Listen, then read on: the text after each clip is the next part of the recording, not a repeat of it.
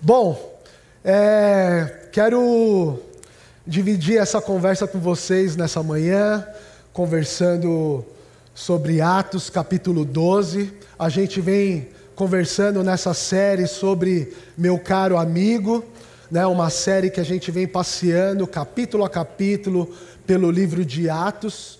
E hoje a gente chega no capítulo 12.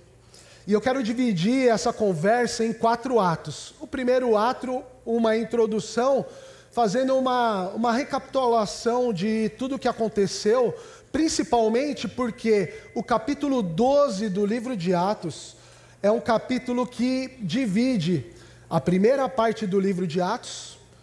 É, tem uma, uma coisa interessante que acontece de Atos de 1 até 12, é uma primeira parte do livro. E começa a partir do capítulo 13, que a gente vai ver a partir da próxima semana, a segunda parte do livro. Então a gente já está nessa introdução, a gente vai falar sobre confiança, segurança e humildade. Então a gente vai ter a introdução, o ato 1, o ato 2 e o ato 3, tudo dentro desse capítulo é, 12 de Atos. Gostaria de lembrar a vocês algo que eu tive em uma outra conversa, quando a gente ministrou a respeito do capítulo 8 do livro de Atos, que se a gente pudesse resumir o livro de Atos em apenas um versículo, esse versículo seria Atos capítulo 1, verso 8, que diz: Vocês receberão poder do Espírito Santo ao descer sobre vocês e serão minhas testemunhas em Jerusalém, em toda a Judéia, em Samaria e os lugares mais distantes da terra. Agora que a gente vem finalizando esse primeiro, esse primeir, essa primeira parte do livro de Atos, a gente consegue ver claramente isso acontecendo. A gente tem aí, né? Tá? Vai vir? Tal? Eu já estou falando, já tô. Chegou? Aí. A gente tem claramente aí como que isso foi acontecendo. A gente tem lá no capítulo 2 de Atos, o Pentecostes, aquela, aquele encontro é, onde todo o povo judeu se encontrava para celebrar a Páscoa, e aí acontece ali é, o, o, Pentecostes, onde várias, várias, os judeus de toda a parte do mundo se encontram ali, e ali começa em Jerusalém. É, a criação da igreja. A igreja vai, vai se formando ali em Jerusalém. A gente percebe que do capítulo 1 ao 7, é, os apóstolos se sentem confortável com tudo de bom que estava acontecendo ali. Meu, a igreja vigorosa, coisas boas acontecendo, a igreja crescendo, as pregações acontecendo, e aí concentrado em Jerusalém. E aí vem a perseguição, Saulo vem lá e começa a tocar o terror naquela, naquele pessoal e eles começam a se dispersar. Então a igreja começa em Jerusalém, que está na Judéia, que é esse símbolo, essa bolinha vermelha aí. Depois ela se estende a Samaria, a bolinha verde, e ali tem essa, um círculo maior, é, azul, que é, é. Volta, pode voltar. Deixa nas bolinhas lá, por favor. Volta. Não? Tá bom. É isso. Mas era aquele primeiro lá que é as. É o antes, é antes. Antes. Antes. Aí, esse. Vamos ficar nesse um pouquinho aí. Tá bom? E aí, essa bolinha azul é a extensão do evangelho da igreja aos confins da terra. Está bem pequeno aí para vocês, eu sei. E aí a gente avança no próximo gráfico, mostra, no próximo mapa, mostra aí um pouco das distâncias de que, da onde as pessoas que estavam reunidas ali no Pentecostes e, é, tinham lá. A gente tinha pessoas de Roma lá em Jerusalém. Roma está a 2.260 quilômetros de Jerusalém. A gente tinha a pessoa de Samaria, a gente tinha a pessoa da Judéia, né, que é ali próximo, a gente tinha pessoas de Damasco, e a gente termina ali no capítulo 10, 11, o, é, o evangelho chegando a Antioquia, porque nessa dispersão as coisas foram acontecendo. e o evangelho foi sendo levado. Alguns comentaristas dividindo o. A gente tem falado aqui que Atos é o Atos, Atos do Espírito Santo. Alguns outros, como Hernandes Dias Lopes, ele vai dizer para nós que é Atos de Pedro e Paulo. Que aí é a ênfase dessa primeira divisão que a gente tem, do primeira parte do livro, onde a gente vai ver a predominância, o protagonismo de Pedro. Você, e aí eu fui conferir e eu falei, meu, é pura verdade. Ele fala dos apóstolos como apóstolos. Ele cita o nome de algum apóstolo quando está com Pedro. Mas quem prega? Pedro. Quem cura? Pedro. Quem batiza? Pedro. E aí a gente tem alguns personagens paralelos, como Estevão, que não são os apóstolos, que tem a sua atuação nesse capítulo, nesses, nesses capítulos. E aí, do verso do capítulo 1 ao capítulo 12, a gente vê como que o evangelho foi disperso em toda aquela região, cumprindo a ordenança do Senhor Jesus, que vocês receberiam poder sobre vocês e seriam testemunhas em Jerusalém, Judéia, Samaria e os confins da terra. Então Pedro é, uma, é um personagem essencial, um, um protagonista dessa história. Protagonista por quê? Algumas razões por ele ser protagonista disso. Uma, porque ele era do núcleo central do Senhor Jesus. Né? Dos doze apóstolos, dos treze, incluindo é, Paulo ali depois, tinha sempre aqueles três que estavam perto de Jesus. A gente lembra da musiquinha: Pedro, Tiago, João no barquinho. Legal, boa essa. Então, tá lá, Pedro, Tiago e João. Os três ali, os mais próximos, os que caminharam mais próximos do Senhor Jesus, é Pedro, Tiago e João do barquinho. Tem a, por ele ser protagonista, tem essa razão por ter caminhado muito mais próximo do Senhor Jesus. Mas também me faz lembrar de Mateus 16, 18, que não está aí, de, das palavras de Jesus que diz a Pedro: Pedro, sobre esta declaração, sobre esta rocha, eu edificarei a minha igreja. E a gente olha Atos de 1 a 12, Pedro fazendo o quê? Edificando a igreja do Senhor Jesus. Pregando, curando, batizando e expandindo o evangelho em Jerusalém, Judéia, Samaria e os confins da terra. E a gente chega até o capítulo 11, ele chegando o evangelho com a notícia do evangelho em vários pontos, em vários lugares, é, alcançando até Antioquia. A gente chega lá, não foi Pedro que chegou lá, mas a gente vê que o evangelho chegou até Antioquia. Tem aquele esse gráfico aí mostra a expansão do evangelho não só aos judeus, mas agora aos gentios. Né? Então a gente tem Enéas curado no capítulo 9, lá em Lida. A gente tem Dorcas ressuscitada também no capítulo 9, lá em Jope. E aí a gente tem é, os batismos em Samaria, né? Pedro batizando lá em Samaria, gentios no capítulo 8. E a gente tem o Cornélio sendo batizado no capítulo 10, o evangelho chegando aos gentios. Então o capítulo 12 que a gente vai olhar para ele agora em três atos, é o fechamento do ministério de Pedro na perspectiva de Lucas, no propósito de Lucas a informar Teófilo do que estava acontecendo. Então a gente vê o protagonismo dele por ele ser um dos apóstolos mais próximos de Jesus, por o Senhor Jesus dizer que sobre ele edificaria a sua igreja, e a gente olha nesses 12 capítulos, nesses 12, 13 anos que aconteceu o Pentecostes, até chegar o dia de hoje, como Pedro cumpriu essa, a sua missão, a sua, o seu projeto de vida colocado, que Deus colocou na vida dele.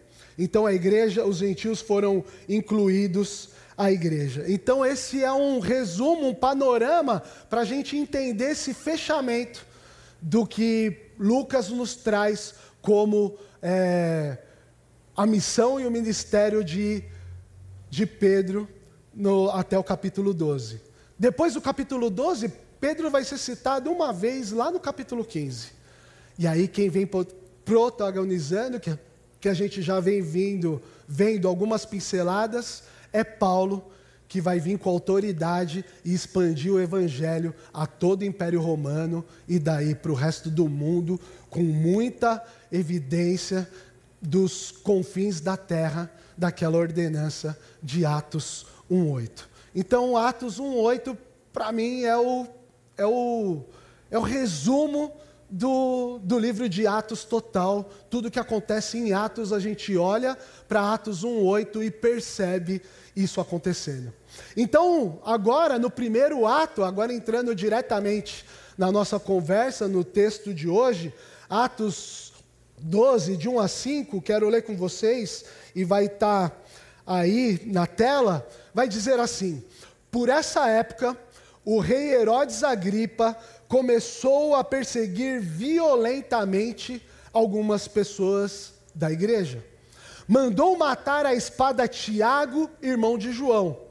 E quando Herodes viu que isso agradava os judeus, também prendeu Pedro, prendeu Pedro, durante a celebração das festas dos pães sem, sem fermentos.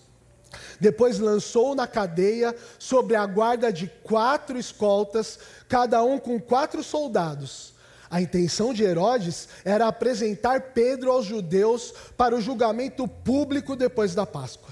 Então Pedro estava no cárcere, a igreja orava fervorosamente por ele. Nesse primeiro ato, a gente precisa então olhar e lembrar do fechamento do capítulo 11, quando a igreja, a, a, a região ali da, da Judéia de Samaria, eles estavam passando uma crise, uma crise de fome, e eles estavam com problemas, tanto é que Paulo, Saulo e Barnabé foram lá e distribuir ofertas, trazer coisas para que eles vivessem com uma, um mínimo de dignidade. Então, essa época, que ele diz aqui, por essa época do verso 1, é sobre esse contexto que ele está dizendo. E aí a gente olha aqui para essa figura do Herodes, o Herodes Agripa, e aí você fica aqui, meu, já passou, o Senhor Jesus já morreu, é, já passou-se 12, 13 anos disso, tudo que aconteceu é, a respeito da morte do Senhor Jesus, e aí eu me lembro que quando quando foi o rei mandou matar as criancinhas, era um tal de Herodes. Aí, quando é, João Batista lá, quem mandou decepar João Batista era um tal de Herodes. E aí, agora a gente chega aqui em Atos 12, vários anos depois, um tal de Herodes. Você falou, meu, mas que Herodes é esse que não morre, que está em todo lugar, em toda a história? Não, é porque eram vários Herodes. Né? Então, o Herodes Agripa é o Herodes sobrinho do Herodes Antipas.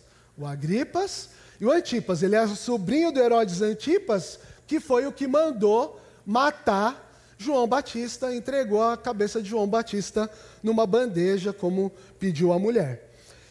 E o, o Herodes Agripa, de, do texto de hoje, era neto do Herodes o Grande que mandou matar as criancinhas lá no Evangelho. Então são três Herodes aí, não se confundam com isso, mas são três Herodes que têm uma coisa muito em comum.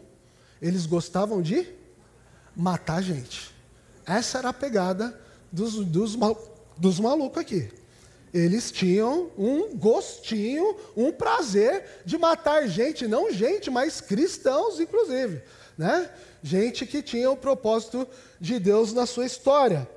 E aí tem outro personagem aqui, o que foi morto, que é o Tiago. Então, dos três mais próximos, dos três do barquinho, né? Um já foi, que é o Tiago que foi que foi morto agora.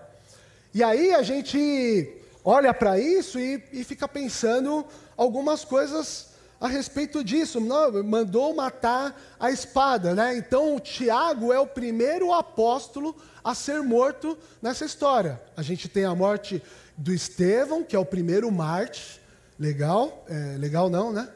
É o primeiro Marte. É... Ok, tá entendido quem é ele, né? É o primeiro Marte, mas agora é o primeiro apóstolo que é morto nessa história. Então Tiago foi. E aí a gente olha aí, aí quando aí Herodes viu, e aí político, Herodes era um, uma pessoa política, ele foi destacado do Império Romano para cuidar daquela região da Judéia, da Samaria, de Decápolis, ali ele era o rei dessa região, mas ele era um ser político. Ele tinha toda essa questão política ali. E político gosta do quê? De aplauso do povo. Fiquei pensando uma coisa aqui, mas eu não posso falar. As coisas vêm de repente assim e você tem que se segurar e se concentrar no que você preparou para falar. E quando Herodes viu, quando isso agradava os judeus, ele falou assim: Ah, meu, matei Tiago. Os judeus ficaram felizes. Aí a gente precisa entender esse contexto. Nós estamos falando que já se passaram 12, 11, 12 anos do Pentecostes. E já são 12 anos, 10, 11 anos, em que o povo vai para Jerusalém, se reúne lá, e cada vez a festa tem sido mais fraca, cada vez a igreja tem sido mais fortalecida, cada vez mais os judeus, a história do judeu tem sido enfraquecida com isso. E a igreja começa a incomodar o judaísmo. E aí, quando Herodes mata um, um cristão, quando mata um dos apóstolos, um, mata uma das pessoas proeminentes da igreja, os judeus ficam felizes. E Herodes falou: se eles estão felizes, vou deixar eles mais felizes. Então, vamos prender o Pedro. Prender Pedro. Com calma, sai. E aí depois lançou, né, verso 4, depois lançou na cadeia sobre a guarda de quatro escoltas de soldados, com quatro soldados em cada escolta.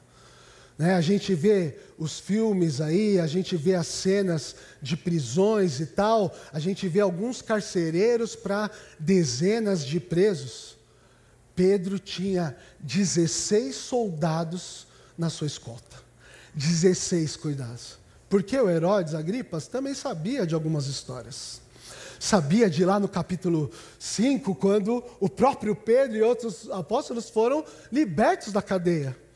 O próprio é, Herodes Antipas se lembrava do que aconteceu com o Senhor Jesus na sua ressurreição, onde a tumba estava fechada, selada, e o Senhor Jesus foi ressuscitou e sumiu de lá. Ele falou: ah, com Pedro não vai acontecer, comigo não. Né? Herodes diz: comigo não. Colocou 16 soldados para isso. E desses, diante desses 16 soldados, dois, Pedro estava com um soldado de um lado, outro soldado de outro, praticamente algemado, amarrados a ele. E a gente vai falar a respeito disso um pouquinho mais para frente. E a intenção de Herodes era apresentar Pedro aos judeus para julgamento público depois da Páscoa. Algo muito semelhante com o que aconteceu com o Senhor Jesus na sua crucificação. E um detalhe interessante, fechando esse ato, é que enquanto Pedro estava no cárcere, a igreja orava fervorosamente por ele. A gente olha aqui a questão, então, fechando esse ato, a questão da confiança em Deus. A gente olha algumas coisas interessantes também. Se Pedro era proeminente, se Tiago era proeminente, se os dois eram dois apóstolos que estavam é, disseminando é, a igreja por toda a região. Um é morto e o outro é preso.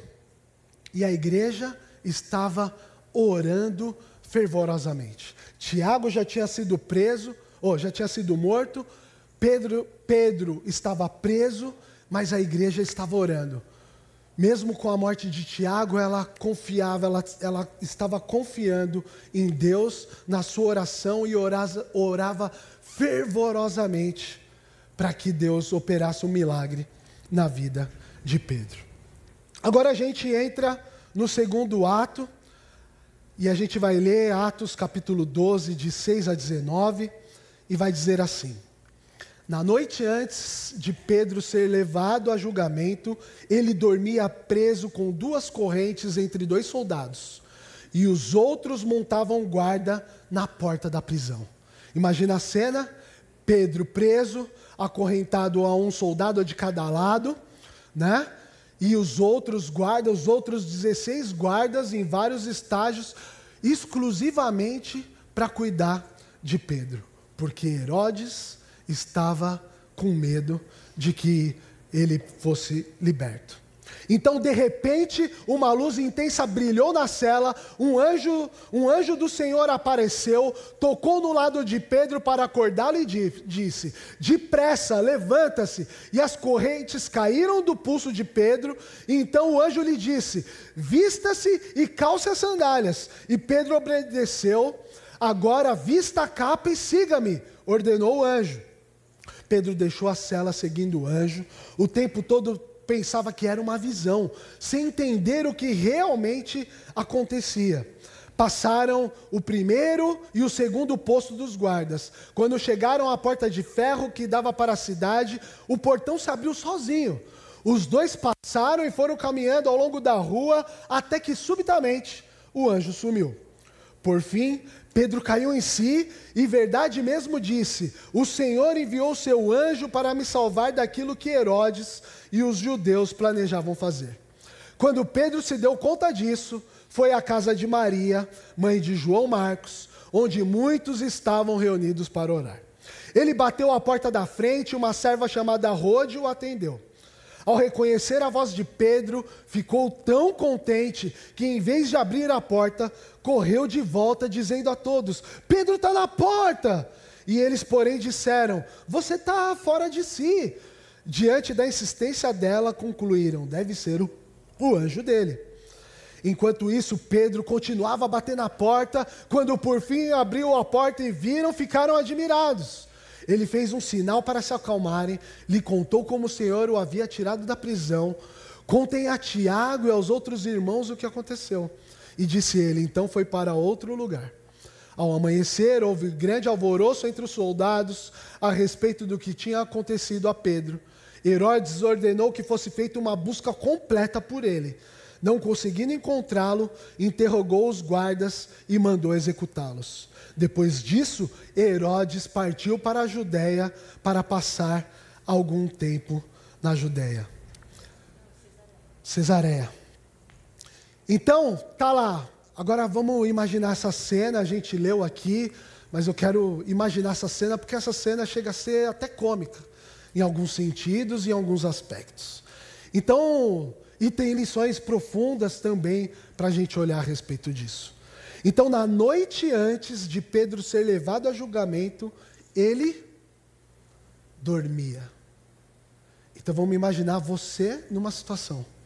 Você está preso, e antes de ser preso, você não está só preso.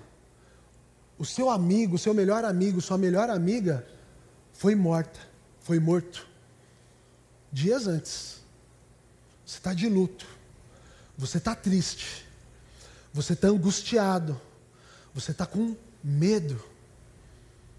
Você está preso pela mesma razão que o seu amigo foi morto. Então está lá Pedro, que vai ser levado a julgamento no dia seguinte, e ele está fazendo o quê? Dormindo. Segurança. Pedro é seguro do que, que ele fez, do que ele estava fazendo e do que poderia acontecer a ele. Seja o que for, a minha confiança, a minha segurança é no Senhor. Isso me faz lembrar de Davi. Quando, por inveja, por tantas outras coisas, ele estava sendo perseguido pelo rei Saul. O que aconteceu? Ele estava sendo perseguido pelo rei Saul. E aí, né, a gente vai lendo as relatos, a, a, os relatos, e aí vai vendo a história, e vai percebendo é, ele na sua caminhada, e, e nos relatos dizem que Davi, corria e fugia de Saul o dia inteiro. Chegava de noite, ele entrava numa caverna, pegava uma pedrinha, aquela, aquela pedra pome, né, que ela é mais macia, colocava, encostava sua cabeça no, na, no travesseiro, não, na pedra, e dormia. A ideia era assim: eu fiz o que eu tinha que fazer, e agora eu vou fazer o que eu preciso fazer.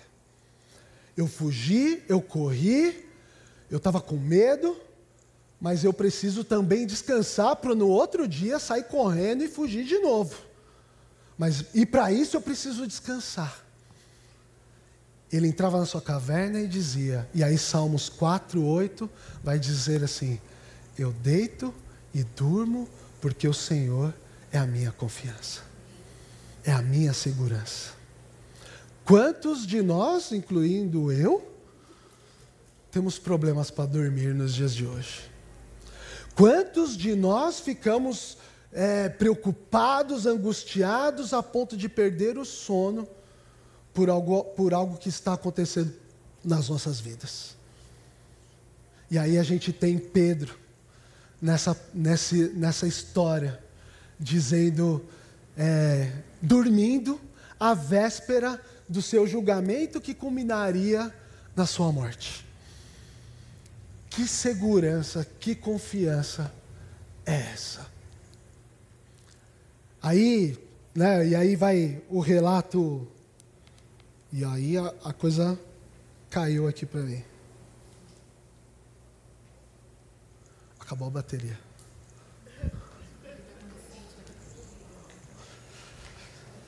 Uh, mas vamos lá. Então, é, tá lá Pedro, dorme, tranquilo. Diante desse cenário terrível, tenebroso, ele dorme. E aí, a gente vai pensar, e aí o que acontece? Ele está lá preso com seus, com seus soldados, seus 16 soldados é, tomando conta dele. Acontece um raio de luz, né? E quantos de nós não acordamos com o mínimo de um barulho? Quantos de nós não acordamos com um LED que acende, uma luz que pisca, e alguma coisa que acontece, a gente já, já acorda? Tirando você que tem um filho adolescente, que aconteça o que acontecer, eles não acordam por nada, né? E você que já teve filho adolescente, fala só, nossa, já passou? né? É, Pedro estava com sono de adolescente ali. Ontem à tarde mesmo estava fazendo um, um lanche ali para minha filha, tal, né? Preparando, não sei o quê. Aí ela, esse eu tenho, é o PPT. Esse aqui está aqui, ó. Mas tranquilo, o que eu me viro. Aí minha filha estava lá, tal, aí, ó, tá pronto, tal, chamamos, não sei o que, tal, a Fabiana chamando, eu chamando. Aí fui ver, ela estava sentada na cama, assim, dormindo. Toquei nada. E aí diz aqui é, que o anjo entrou lá e, e as correntes se libertaram do Pedro, e o Pedro foi cutucado, né? Diz aqui que, que o anjo tocou nele. E essa aí é uma palavra que, que a tradução pegou leve, porque essa mesma palavra a gente vai ver lá no final do capítulo, que ela é usada como feriu. Né? Então não foi, oh, acorda aí. Porque não adianta fazer um acorda aí no adolescente. Não adianta, não resolve. Você tem que jogar água, você tem que cutucar, você tem que tirar a coberta, você tem que puxar. E era a coisa mais gostosa quando minha mãe falava assim: Meu, precisa acordar seu irmão. Aí o irmão mais novo. Ah, sai você. Ah, era o dia. Ah, era o prazer enorme de fazer algumas maldades. Gospel. Se existe isso. Não, não existe.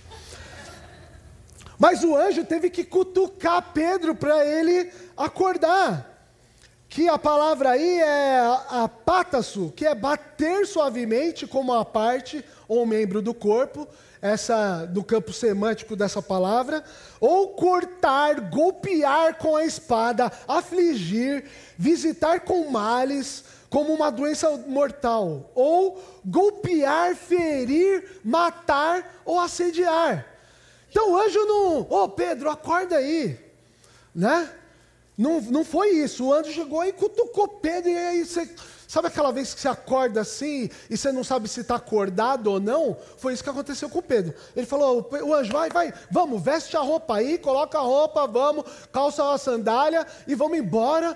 E o Pedro, meio morto, muito louco aqui, né? Tal, indo aqui, indo, indo na onda, né? Aquela vez que você sonha e, e começa a achar que é uma realidade. E, e e já aconteceu com muitos de vocês isso. Você sonha que está fazendo xixi. Quando é criança, tá bom? O adulto nunca mais fez isso. Você sonhava que estava fazendo xixi. E aí, de repente, a cama começa a ficar quente. Mas só que de repente ela começa a esfriar. Porque aquele quentinho dura pouco. É um quentinho gostoso assim, mas depois esfria. Você vê como está fresco na memória? Parece que foi ontem. Mas Pedro estava nessa letargia aqui. E eu me lembro, eu não sei se você lembra, pai. Meu pai e minha mãe estão tá aqui. Eles vêm para eu não deixar eu mentir sozinho. Mas eu lembro uma vez que eu estava sonhando. E eu levantei. E eu fui no quarto dos meus pais encostei do lado do meu pai. A hora que eu ia começar, ele, oh, o que acontece aqui? O alvoroço. Não, não, lembra disso? Aconteceu isso comigo. Então Pedro estava nessa aqui, não sabia se era sonho ou se era realidade. E ele vai. E aí sai os dois, ele solta, ele vai andando. Aí passa mais uma tropa de soldados, ele sai. Aí a, o, o, as grades se abrem, né? O portão automático, né? Abriu, tal. E não tinha portão automático, abriu sozinho. E ele sai na rua. Quando chega lá no meio da rua, ele diz: Nossa, é verdade. Nossa, isso é verdade. E tal. E aí Pedro vai lá, olha só. Mas, ó, tudo isso estava no script, não era porque eu estava sem não aqui, tá? Eu ia falar tudo isso aí mesmo. Tal. E aí Pedro cai em si e diz, é verdade, ele disse isso. Porque o, o Senhor enviou o anjo para salvar-me daquilo que Herodes tinha feito. Ele obedeceu e seguiu, deixou a cela, seguindo o tempo todo, perseverava, pensava que era uma visão sem entender o que realmente acontecia. Então passou o primeiro posto, o segundo posto. Quando chegaram no portão da cidade, o portão se abriu sozinho. Os dois passaram, Pedro e o anjo, passaram e foram caminhando ao longo da rua até que subitamente o anjo deixou. Por fim, Pedro caiu em si e disse: É verdade mesmo, o Senhor enviou anjos para me salvar daquilo que Herodes e os judeus planejavam. A gente volta no primeiro ato e fala assim: meu, por quê? Qual, que diferença tem Pedro e Tiago? Por que, que Pedro foi livre e Tiago não? Será que Tiago estava em pecado? Será que Tiago era menos fervoroso, menos fiel que Pedro? Sabe o que eu sei a respeito disso? Nada. Porque Deus faz o que quer, quando quer e como quer. E se Deus fez, tá bom, é o melhor. E a gente precisa confiar e ter segurança nisso. A igreja estava orando, e a igreja estava orando, e, e aí orou, um morreu e o outro foi liberto. Como são as nossas respostas de oração? A gente não tem controle sobre isso. E às vezes nem estamos preparados para isso, que é o que a gente vai olhar para isso aqui agora. Né? Ele caiu em si e tal. E quando Pedro se deu conta disso, Pedro falou: Meu, fui liberto, tal, é verdade, não é um sonho, é uma realidade. Ele sai e fala: Meu, deixa eu encontrar os outros. Então ele vai à casa de Maria, a mãe de João, onde todos estavam se reunindo lá e orando, de onde estavam saindo as orações e também de outras casas. Ele vai, bate na porta e é um bater na porta um pouco apavorado. Apesar de toda a confiança, apesar de toda a segurança, apesar de tudo que ele passava ali, é, é natural estar desesperado. E ele está batendo: pessoal, abre a porta, abre a porta, abre a porta. E ele bateu na, frente, na porta e uma serva chamada Rode foi, é, Rode foi atender. Aí, ao reconhecer a voz de Pedro, ela ficou tão contente, ficou tão alucinada. Meu, que coisa é essa? É Pedro, é Pedro, é Pedro. Ela deixa a porta e sai correndo. Ô oh, pessoal, Pedro está aqui. Aí os caras falam: essa menina está louca, essa menina está louca. Que Pedro, tal, não, eu ouvi, ele está lá na porta, tal. Ah, está lá na porta, ah, deve ser um anjo. E aí a gente tem, precisa entender que, que com o silêncio dos profetas lá em Malaquias, 400 anos de silêncio dos profetas em Malaquias e até agora, começou a acontecer algumas coisas místicas no povo e eles começavam a acreditar em algumas coisas. Daí surgiu talvez a crença de anjo da guarda por causa desse, desse período de silêncio, que cada pessoa tinha, uma, tinha um anjo semelhante a si. Mas eu fico pensando, mas anjo não é espírito e tal, e entra e sai quando quer e tal? Mas o anjo estava batendo na porta. Ah, anjo entra. Já, acho que eu já contei aqui, mas eu tinha medo. Quando eu era criança, eu tinha medo de fantasma. E aí, olha, olha o pensamento aqui eu, eu queria dar um Pelé no fantasma. Tal. Eu dormia de porta aberta. Falei, porque se a porta estiver fechada, ele passa e me assusta. Se estiver aberta, ele não entra. Pega a visão. Criança tem cada uma, velho. Mas o, é, é, não, é o anjo dele que está lá na. Os, o anjo está batendo na porta e tal, e os caras sem entender. E aí, é o que eu disse a respeito da oração. A gente está preparado porque a gente está orando? Eles estavam orando por quê? Para Deus libertar Pedro. Aí Pedro aparece na porta, ah não, é um anjo. Mas você está orando, Deus está fazendo. Ah, mas será? Será que foi Deus? Aí você está orando pela cura de um parente, de um familiar, de alguém. Aí Deus cura, você fala: Nossa, como aquele médico foi cirúrgico. Foi Deus. E quando não foi, também foi Deus. É Ele. E aí eles, ah, não. E aí, né? Ao reconhecer, ela foi, pá, Pedro está na porta. Eles, porém, disseram, ah, você está fora de si, né? né? Tranquilo, aqui, um, politicamente correto, você está fora de si. Você está maluca, menina. Você acha que Pedro está preso com 16 soldados, lá com dois segurando ele? Você acha que ele está aí na porta? Então, do tipo assim, você acha que Deus consegue reverter uma situação como essa? E aí, diante da insistência delas, eles disseram: deve ser um, deve ser um anjo. E o anjo batendo na porta, gritando tal. Então Pedro continua bater na porta. Pedro bate na porta. Quando enfim abriram a porta, mas ninguém, né? Imagina quanto, quantos minutos, quanto tempo foi essa, essa cena assim. Mas ninguém teve. Não, peraí, vamos abrir a porta, vamos ver quem é. Ou vocês estavam com medo de aparecer um Gasparzinho lá? Não, um fantasminha? Tal, não sei. Mas de repente alguém teve. Não, que tal? que, que vocês acham? Eu tenho uma ideia boa aqui. Que tal a gente abrir a porta e ver o que está acontecendo? Porque tá, continua batendo lá. E aí, eles abriram a porta, quando abriram a porta, ficaram admirados, ficaram surpresos, porque nem eles estavam acreditando que a oração deles poderia ser atendida. E aí Pedro fez o um sinal para ele se acalmar, ele contou como o Senhor, né, que imagina, ah, é Pedro, é Pedro, cara, ah, todo mundo falando de uma vez aquela bagunça, tal, tal, tal. Pedro, oh, pss, calma, calma, deixa eu contar o que aconteceu. E aí ele pede calma, E aí ele diz: Acalme-se e conte ao Senhor. E fez um sinal para se acalmar, e lhe contou como o Senhor havia tirado da prisão. E aí ele diz, Pedro diz: contem a Tiago e aos outros irmãos o que aconteceu.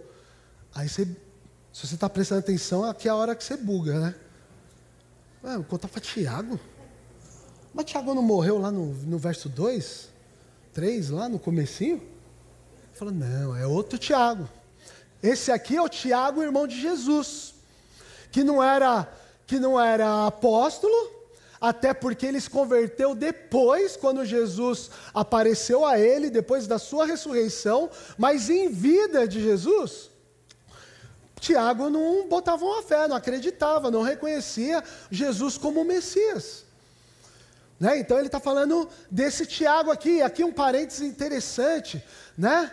porque Algumas igrejas, algumas situações impõem um padrão tão alto a respeito da, da família, e a gente estava comentando ontem com, com os amigos em casa, que a gente tinha, no, na igreja que a gente cresceu, a gente, eu namorava Fá tal, e a gente não podia mudar de igreja, porque se a gente saísse da igreja, o ministério do meu pai e do pai dela seria reprovado. Eles não poderiam mais exercer a liderança da igreja, porque os filhos não estavam na igreja.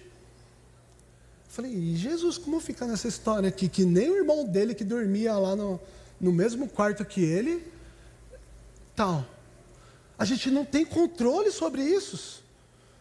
Sobre a salvação dos nossos filhos, a gente faz de tudo, a gente prega, a gente traz, a gente é, faz devocional, a gente ora, a gente intercede, mas a gente não tem controle sobre isso. E está aqui Jesus como uma fase disso, seus irmãos não creram nele. Até ele morrer, ressuscitar e aparecer. Falou, nossa, eu vi que ele morreu, agora ele aparece. Ah, agora sim. Um parênteses aqui de algo que eu lembrei. Tal, tal. E aí, ao amanhecer, né? É, então, ah, e aí então Pedro foi para outro lugar. Lucas sabe para onde Pedro foi, mas não interessa contar isso a Teófilo e tal, e ele encerra o assunto aqui nessa história. E aí vem o, o trágico dia de Herodes. Amanhece o dia, houve grande alvoroço entre os soldados a respeito do que tinha acontecido a Pedro, porque é o seguinte: estavam dormindo. Dormindo porque era madrugada, porque era tarde, porque Pedro estava dormindo, porque estava acorrentado, porque tinha cela, porque tinha cadeado, porque tinha todo um esquema de segurança. E era um sono tão profundo que talvez inclui, possivelmente é, colocado por Deus ali, naqueles soldados, para que a situação toda acontecesse, e mas ele, eles, eles ficaram. Aí quando acorda de manhã, falou, mano, cadê Pedro? Aí um olha para o braço assim, a corrente pendurada. O outro olha, corrente pendurada. Ô, oh, você viu Pedro? Você viu Pedro? Cadê Pedro? Meu, acordei, estava aberto aqui, não sei o que lá. Meu, os caras ficaram desesperados. E aí Herodes ordenou que fosse feita uma busca completa por ele. E mandou buscar Pedro Mano, acha esse cara, acha isso. E aí você pensa a cabeça de Herodes, né? Ele estava aqui e tal. Falei, meu, vou fazer uma média com os judeus. Vai passar a festa dos, dos vou colocar aqui judeu para ser o Pedro para ser julgado diante do povo. Tal, nós vamos matar ele, vai ser uma grande festa, todo mundo na expectativa, os judeus na expectativa desse momento, disso acontecer. E aí, cadê? E aí o Herodes manda fazer uma busca completa por ele. E não conseguindo encontrá-lo, interrogou os guardas e mandou executá-los. Vai lá, mais 16 guardas, né? Gosta de matar gente? Já foi mais 16 para o Beleléu. E aí, depois disso, Herodes né, mandou fazer uma busca completa, executá-lo. Aí Herodes partiu para a Judéia, foi passar um tempo na Cesareia. Tem um, um, uma imagem aqui da Cesareia. Cesareia é o Batuba da Galileia. É, era assim, ó. Ah, tal, falou, meu, preciso descansar, dar um relax. O, o Herodes tinha uma casa de praia aí, né? De veraneio. Aí falou, meu, a coisa tinha ficado ruim para ele diante dos soldados, tinha ficado feia para ele diante dos judeus, já estava feia diante dos cristãos. Falou, meu, deixa eu dar uma sumida aqui, dar uma descansada e tal. Então, vou para Ubatuba, vou para o litoral, dar uma descansada lá nessa parada. Então, a gente falou, né, lá no começo, sobre uh, a confiança, a segurança agora a respeito disso. Herodes foge para a Cesareia. E uma frase que eu escrevi a respeito disso, da segurança. O que Deus fez com você no passado vai te dar confiança para enfrentar as dificuldades do futuro. Foi exatamente isso que aconteceu com Pedro. Pedro já tinha sido liberto da prisão no capítulo 5. Pedro já sabia como o Senhor Jesus tinha sido liberto lá na. O Senhor Jesus tinha ressuscitado e os soldados não puderam conter isso. E a gente precisa praticar isso, evidenciar isso nas nossas vidas. A gente precisa, de repente, criar memoriais do que Deus faz em nós, porque se eu parar para fazer um exercício com você agora e dizer assim: me conta um milagre que Deus fez na sua vida. Talvez você tenha dificuldade de lembrar agora. Mas as coisas que Deus fez no passado vão te dar segurança para viver no presente e no futuro. Então, quando você vê que Deus fez algo na sua vida, marque isso, anote isso. É, Lá no seminário, quando a gente estudou, tinha alguns professores tinham um memorial e não é idolatria isso não. Por exemplo, tinha um professor lá que tinha uma casinha de madeira, aquelas que vendem em, em, lojas de MDF, de colocar miniaturas, e eles faziam miniaturas de algumas coisas que aconteciam lá. Livramento do acidente de carro, tinha um carrinho machucado lá que eles guardavam lá. E quando olhava para aquilo, eles lembravam o que Deus fez por eles, o livramento que aconteceu.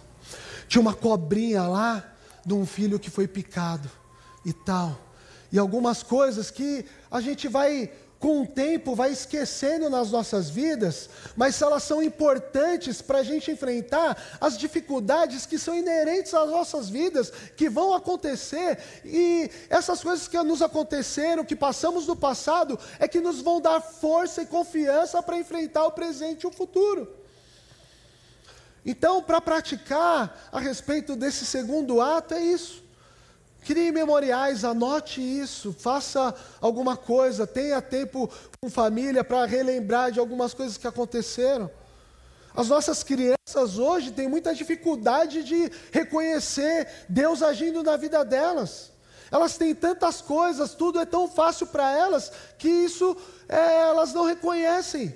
E a gente precisa mostrar para elas o que Deus fez nas nossas vidas, para elas entenderem quem é Deus e o que Ele pode fazer com elas e quando elas enfrentarem dificuldades no futuro. Não deixe passar em branco o que Deus fez na sua vida. Terceiro ato. Último ato, caminhando para o final, os últimos versos do texto. O rei Herodes estava muito irado, muito irado com o povo de Tiro e Sidom. Assim, as duas cidades se uniram na tentativa de se reconciliar com o rei, pois dependiam das suas terras para obter alimento. Então, tendo conquistado o apoio de Blasto, assistente pessoal do rei, conseguiram uma audiência. No dia marcado, Herodes, vestindo tra seus trajes reais, sentou-se em seu trono e fez um discurso para eles. O povo ovacionava, gritando: É a voz de um Deus e não de um homem. No mesmo instante, um anjo do Senhor feriu Herodes com uma enfermidade, pois ele não ofereceu glória a Deus. Foi comido por vermes e morreu. Enquanto isso, a palavra de Deus continuava a se espalhar e havia muitos novos convertidos. Quando Barnabé e Saulo terminaram a sua missão em Jerusalém, voltaram levando consigo Marcos. Esse verso 25 é, é um fechamento aqui, introdução para a gente entrar na segunda parte do livro de Atos, a partir do verso 13, onde Paulo vem é, cumprir a sua missão e vai ser o protagonista daqui até o final. Mas a gente precisa olhar para o que estava acontecendo aqui. Então o rei estava muito irado com o povo de Tiro e Sidom, e a gente precisa lembrar que lá no primeiro verso, que naqueles tempos em que estava tendo muito fome, muita fome naquela região, né? Então parece que Herodes aqui fez um embargo é, para o povo de Tiro e Sidom. Então eles estavam com necessidades de comida, de alimento, já, já que era algo que estava acontecendo em todo lugar. Então Herodes restringiu ainda mais, porque estava irado com eles por alguma situação política que tinha acontecido ali. Mas essas duas cidades, os líderes dessas cidades se reuniram e falaram assim: meu, vamos trocar uma ideia lá com, com o rei. E aí pediram lá para o ajudante de ordem deles, o Blasto aqui, meu, preciso ter, precisamos ter uma audiência com o rei e tal para resolver essa situação. Então, eles conseguiram essa audiência no dia marcado Herodes, todo pomposo, todo fanfarrão, né? Tinha curtido um tempo de praia, de descanso ali, pele bronzeada, tal, né? Revigorado, já tinha esquecido o vexame que ele tinha passado com Pedro né? E ele vai lá e, e, vai nessa audiência, ele veste a sua, a sua traje, o seu traje real, era um traje brilhante, prateado talvez, e aí a luz do dia, o sol batia naquilo, e aquilo irradiava uma luz ali, então tinha um, um místico até nessa, toda nessa questão, e aí ele se levanta, vai fazer um discurso, e aí os judeus, principalmente o pessoal ali da Fenícia, de Tiro e Sidom, né, que ficavam ali na Fenícia, ah, começaram a bajular o rei. E aí disseram: "Nossa, isso aí, isso aí não é um homem, isso aí é um deus, né?" Parece as mulheres falando de alguns artistas assim, né? E tal. Isso é um deus, isso é um pedaço de mau caminho. Não, não é isso. Isso é muito brega, né? Meu Deus. Por isso que eu não posso falar tudo que me veio na mente, assim, eu não ia falar isso.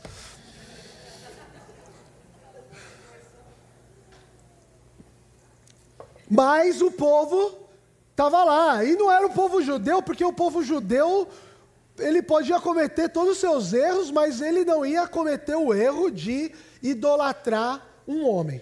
Isso não era. Mas era esse povo aqui, os gentios ali, que estavam ali querendo fazer uma média com Herodes e falaram: Meu, é a voz de um Deus, olha que voz poderosa. Falei para o Magno ali: Magno, coloca um efeitinho na minha voz, que minha voz é muito feia. E tal, me ajuda aí e tal. Mas tá bom, pelo menos o que eu estou ouvindo aqui parece que tá legal. Depois, quando eu vou ver na transmissão, eu falo: Nossa, mas como que o pessoal me ouve? Tem paciência de me ouvir. Mas eles disseram: Meu, é a voz de um Deus e não é de um homem. E o que acontece? Acontece que no mesmo instante, um anjo do Senhor feriu. Esse feriu é a mesma palavra, lá o patassus, o patasso, é a mesma palavra usada quando o anjo toca no lado de Pedro. Lá a tradução foi tocou em Pedro e aqui feriu o o Herodes. Então você vê que não é um toquezinho, ô oh, filhinho, por favor, por que, que você fez isso no carro do papai? Né? Não foi desse jeito. Foi igual fazia comigo lá. Né? Não? Não, fui barrado. Então, ele foi ferido com uma enfermidade, pois ele não ofereceu glórias a Deus e foi comido por, por vermes. Diz o historiador Flávio José, um historiador judeu, que isso aconteceu num dia e em cinco dias Herodes estava morto. Um homem saudável, que comia do bom do melhor, tinha todos os cuidados, foi levado a pressas para ser cuidado, e aqueles vermes, aquelas coisas foram corroendo aquele homem por dentro, e em cinco dias ele morreu para deixar uma lição para nós a respeito de humildade, de que tudo que temos, tudo que somos, vem do Senhor. Tudo. Tudo. Isso pega pesado com a liderança das igrejas, com pastores.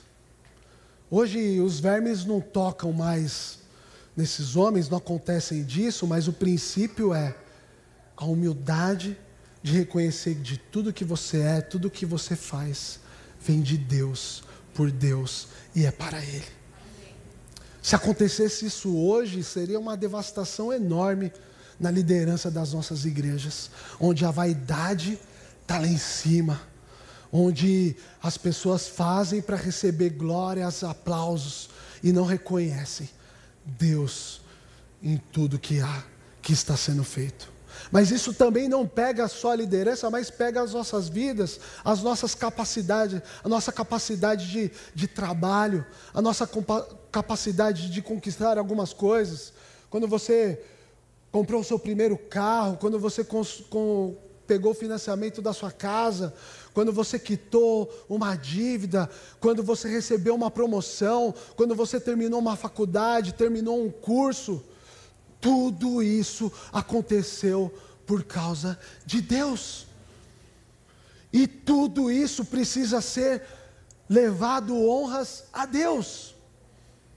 E quando alguém vier dar um aplauso a você, porque você pregou bem, porque o ministério está indo bem, porque o departamento está indo bem, porque você foi promovido, graças a Deus. É a nossa palavra, a nossa palavra precisa ser honra a Deus em tudo que fazemos.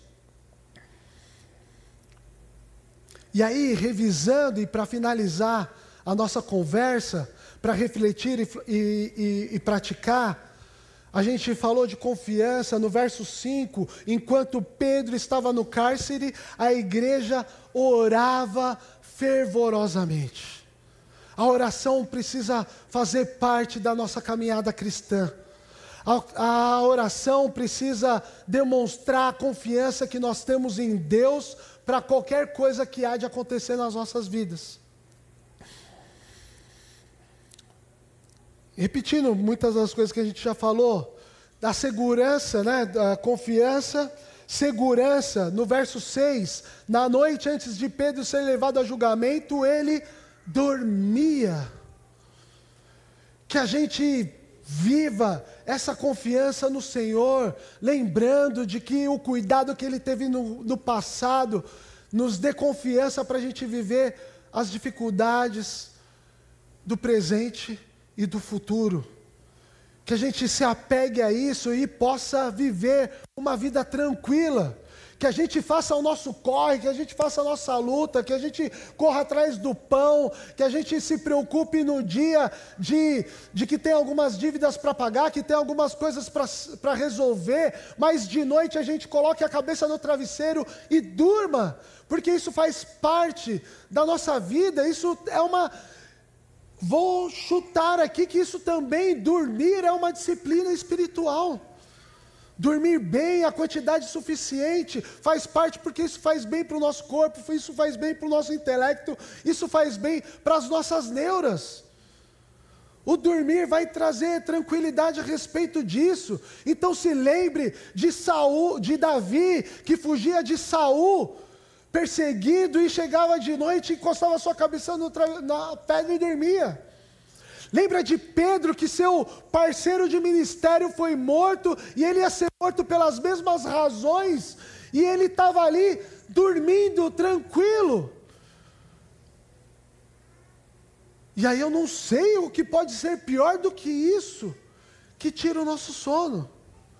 Não quero ser raso sobre isso, mas isso é uma realidade que a confiança em Deus pode nos ajudar. A terapia vai te ajudar, algumas coisas vão te ajudar, uma melatonina vai te ajudar. Mas a confiança no Senhor vai ser superior a qualquer um desses paliativos. Para refletir e praticar humildade, o povo ovacionava, gritando: É a voz de um Deus e não de um homem. E no mesmo instante, um anjo feriu Herodes com uma enfermidade, pois ele não oferecia glória a Deus. Que a gente reconheça o Senhor em tudo que acontece nas nossas vidas. Aí fala, ah, quando acontece alguma coisa ruim, fala, meu, o que, que é isso? Não sei. Mas quando acontece alguma coisa boa, não foi a sua capacidade, não foi o seu intelecto, não foi o seu esforço, não foi, foi. Tudo isso tem uma, uma parte ali. Mas foi o Senhor cuidando da sua vida. E a Ele seja dada toda a honra, toda a glória ao Senhor. Essa é a conversa que eu tinha para gente nessa manhã. Que Deus nos abençoe e faça essa conversa reverberar nos nossos corações, nas nossas vidas, dia após dia. Amém? Amém. Vamos orar? Ficar de pé, por favor.